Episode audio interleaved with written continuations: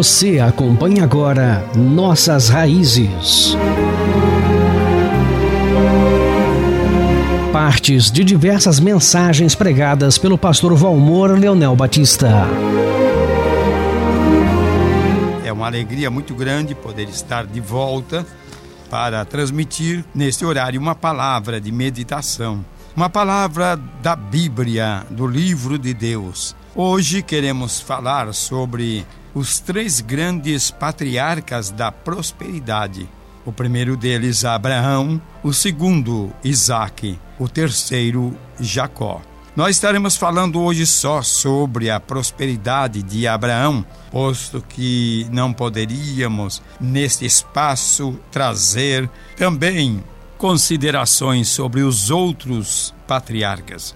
As páginas da Bíblia estão fartas de exemplos acerca de, da prosperidade de homens que receberam o dom de adquirir riquezas, sabedoria, capacidade empreendedora. Temos nesta meditação três dos grandes personagens.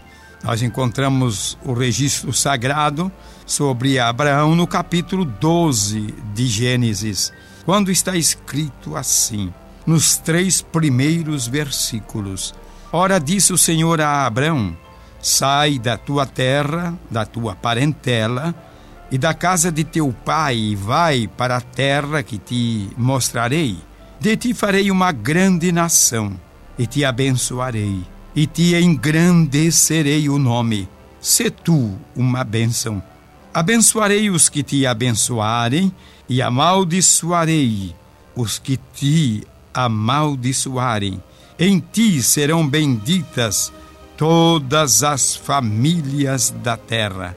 Aqui nós temos o introito da chamada de Abraão, quando em sequência, dentro de sua vida, em períodos, Deus tem vindo até Abraão falar a respeito da sua vontade Algo tremendo encontramos nesses versículos 3 que temos lido e que, quem sabe, até poderia dispensar qualquer comentário arrazoando itens. Mas nós encontramos aqui o Senhor dizendo: Eu faço de você uma grande nação, te abençoarei. A bênção de Deus não é absolutamente só, só no lado espiritual que ela é fundamental, básica e não há necessidade de nós nos perturbarmos sobre outros, outros abençoamentos, mas com a bênção da salvação, do encontro com Deus, nós encontramos uma afirmação em nossa vida no sentido do alcance também dos bens materiais. E ele disse: Eu te abençoarei e te engrandecerei. Significa, tu terás um nome um nome de destaque na sociedade entre os povos civilizados de então, que não eram tantos os habitantes naquele tempo, mas eu engrandecerei o teu nome. Ora, se se Deus se dispôs, se disse que iria engrandecer o nome de Abraão, não precisa comentário. O nome dele seria um nome na história da humanidade e os registros sagrados trazem exatamente as escrituras que dizem a respeito deste homem de Deus que pôde se conduzir com toda a segurança, com confiança, com fé, com humildade, com dependência na presença do Senhor. Mas engraçado, você sabe muito bem uma palavra que está escrito nesse mesmo versículo, quando a recomendação do Senhor é: se tu uma bênção. Às vezes se pensa que nós somos abençoados pelo Senhor no fato de sermos um crente. Sim, sem dúvida nenhuma, é uma verdade. Eu quero aqui já corrigir, quem sabe, a palavra que não dê as explicações preliminares, mas é uma bênção sermos salvos pelo Senhor e não precisamos de maneira nenhuma ficar relutantes, não podemos prescindir desta bênção, mas o Senhor quer nos abençoar mais, Ele quer nos elevar mais na Sua presença e sermos realmente distintos dos que não conhecem Jesus. Mas também ele quer que nós nos tornemos uma bênção.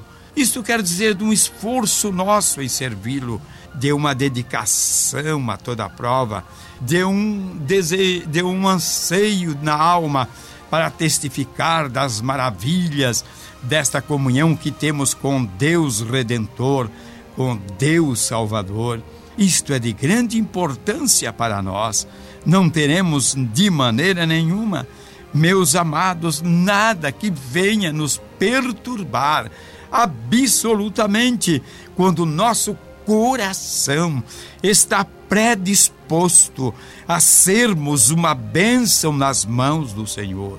No capítulo de número ainda 12, o versículo 5, diz que em Arã, cidade da Mesopotâmia, começou então Abraão a prosperar. Está no versículo 5 do 12.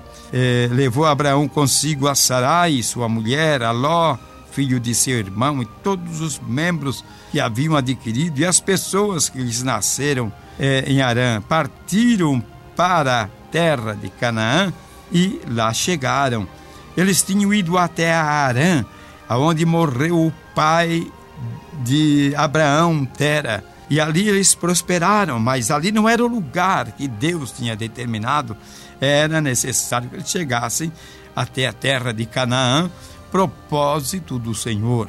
Então levou Abraão ali a Sara, chegaram até Canaã e ali puderam então realizar o que o Senhor tinha determinado para com ele. Certo que houve uma situação em que Abraão desceu para o Egito devido a uma seca que estava para se projetar, mas no Egito ele prosperou e cresceu em larga escala. O versículo 16 deste capítulo 12 diz: Este, por causa dela, tratou bem a Abraão, o qual veio a ter ovelhas, bois, jumentos, escravos e escravas, jumentas e camelos. Significa que Abraão começou dentro de uma ascensão abençoadora de prosperidade e ali estava sendo então alcançada pela mão do Senhor.